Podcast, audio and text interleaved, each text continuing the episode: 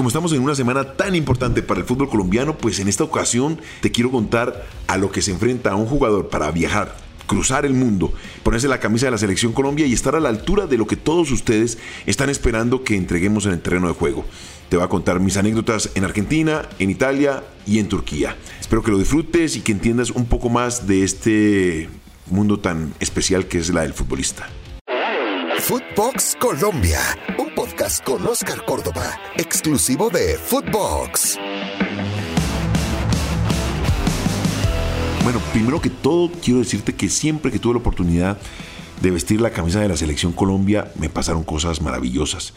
Y por eso si hoy me llegan a convocar, más allá de los 13 años que llevo de retirado, iría sin ningún problema y con el único temor de no estar a la altura de representar a mi país. Siempre que la selección Colombia se atravesó en mi camino, lo único que hizo fue mejorar mis condiciones. Crecí como ser humano.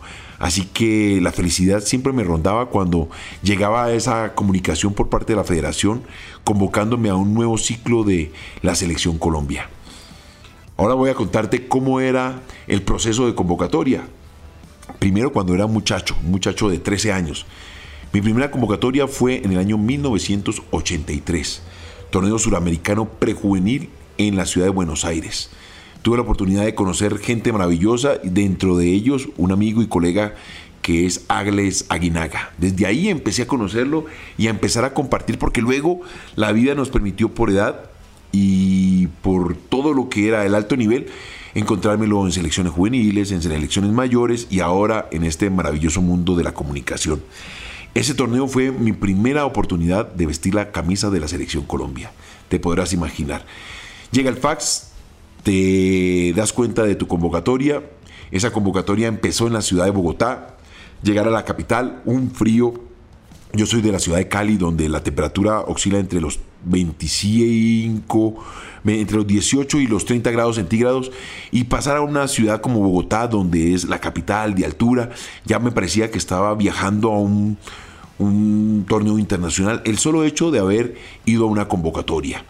Luego viajar a la Argentina, pasaporte, llegar migración, la delegación y encontrarte con esa dinámica de un equipo internacional, maravilloso. Y siempre quise tener, sentir esa sensación de que era algo más que un equipo normal de, la, de, de un país y que competía a nivel local. Siempre quise competir a nivel internacional. Eso me llevó a que en algún momento de mi vida fuese contratado por el club Boca Juniors de Argentina. En este caso, los trámites de concentración cambiaban un poco más. Te llamaban de parte de la federación, hablabas con el técnico, en ese momento la secretaria de la selección te comunicaba que ibas a ser convocado a la selección Colombia y automáticamente por parte del club venía el eh, descargo por parte del gerente deportivo donde te comunicaba que eras llamado para ser parte de la selección Colombia. En este orden de ideas venía el partido del fin de semana. Normalmente nuestros equipos compiten sábado o domingo y descansabas un poco para tomar el primer vuelo hacia Colombia llegar a la ciudad de Bogotá y dependiendo de la ciudad donde iba a ser la concentración o agarrar una conexión o la persona indicada o llamada para la seguridad de la selección te disponía un convoy de seguridad, te llevaba hasta la sede de la selección, llámese hotel o sede administrativa o sede deportiva y empezabas ese proceso. Primero de los exámenes médicos, saber que habías llegado en buena forma y prepararte para lo que iba a ser ese lapso de convocatoria o de entrenamientos para encarar el próximo partido. En este caso, viajábamos desde Buenos Aires, Bogotá, Bogotá, Barranquilla, que era la casa de la selección Colombia, y empezaba ese proceso de entrenamiento. Cuando estás de este lado del mundo, o sea, Suramérica, la, o el tiempo de adaptación o de preparación se acorta bastante. Solamente estamos hablando de dos horas de diferencia en relación con la hora oficial de Colombia. No genera mayores traumas en ese sentido, pero el problema empieza cuando vienes desde el viejo continente. Te voy a dar el orden también relativo que me tocaba vivir cada que había una convocatoria por parte de la selección Colombia cuando jugaba en el fútbol turco. Normalmente con Besiktas jugábamos los domingos.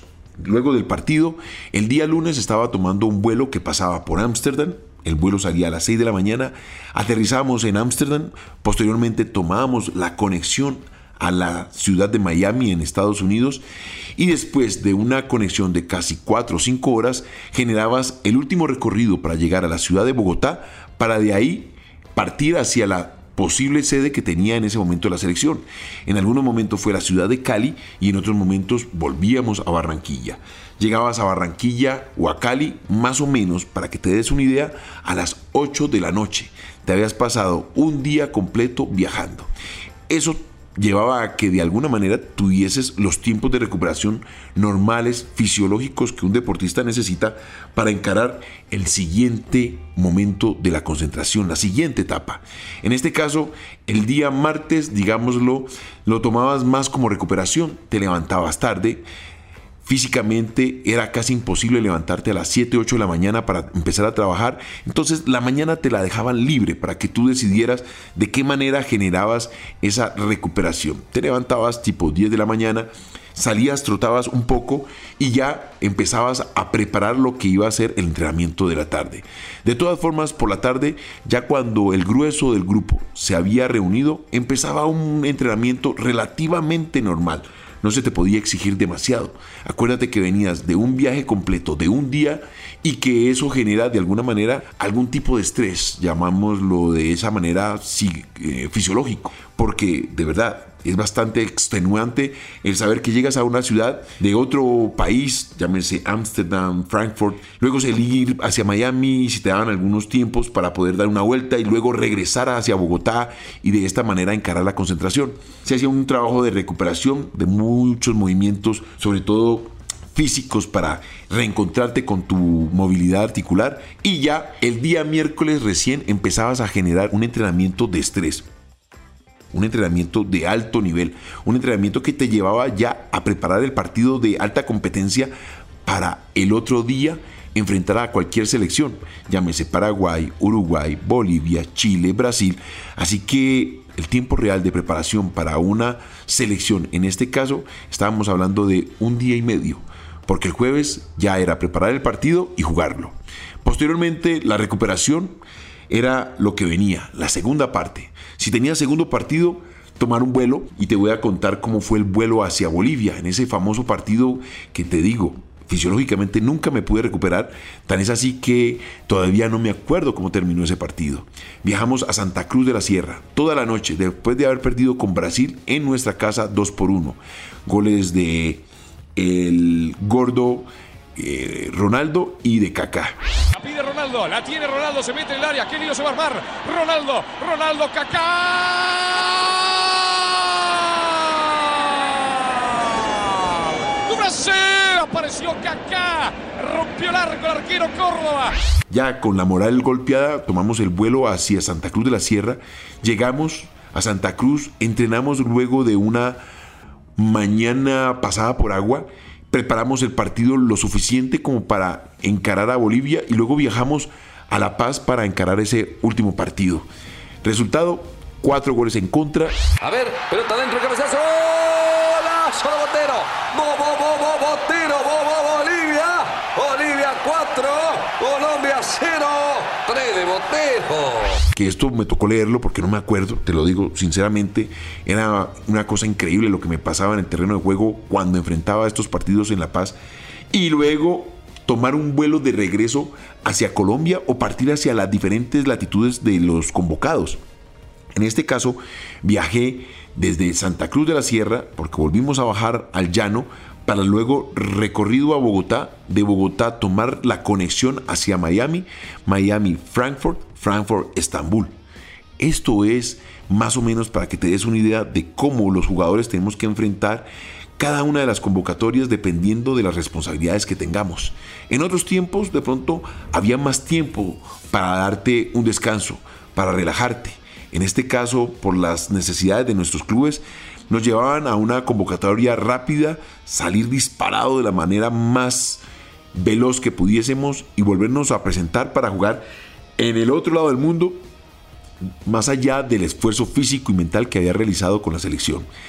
No estoy sacando excusas, solamente te quería contar a lo que nos enfrentamos en el día a día de una convocatoria, sin saber si vamos a regresar de forma correcta físicamente para seguir encarando la responsabilidad de un contrato con aquel club que ha confiado en ti y ha hecho un esfuerzo económico para comprarte o generar un préstamo que lleve a lo largo del tiempo un beneficio tanto para ellos como para nosotros.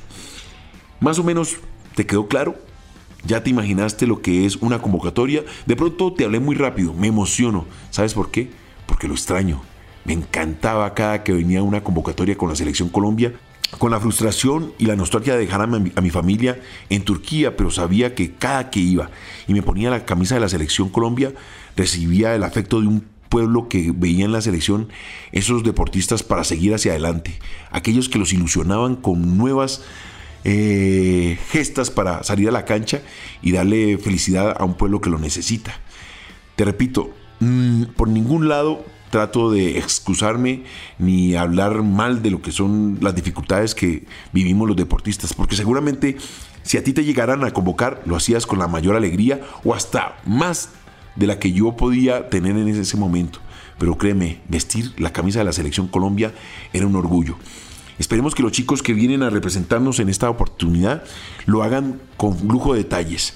Si no clasificamos, que nos den dos alegrías con las cuales podamos reiniciar un nuevo proceso para el futuro y que la selección vuelva a tener ese brillo que tuvo durante los últimos ocho años.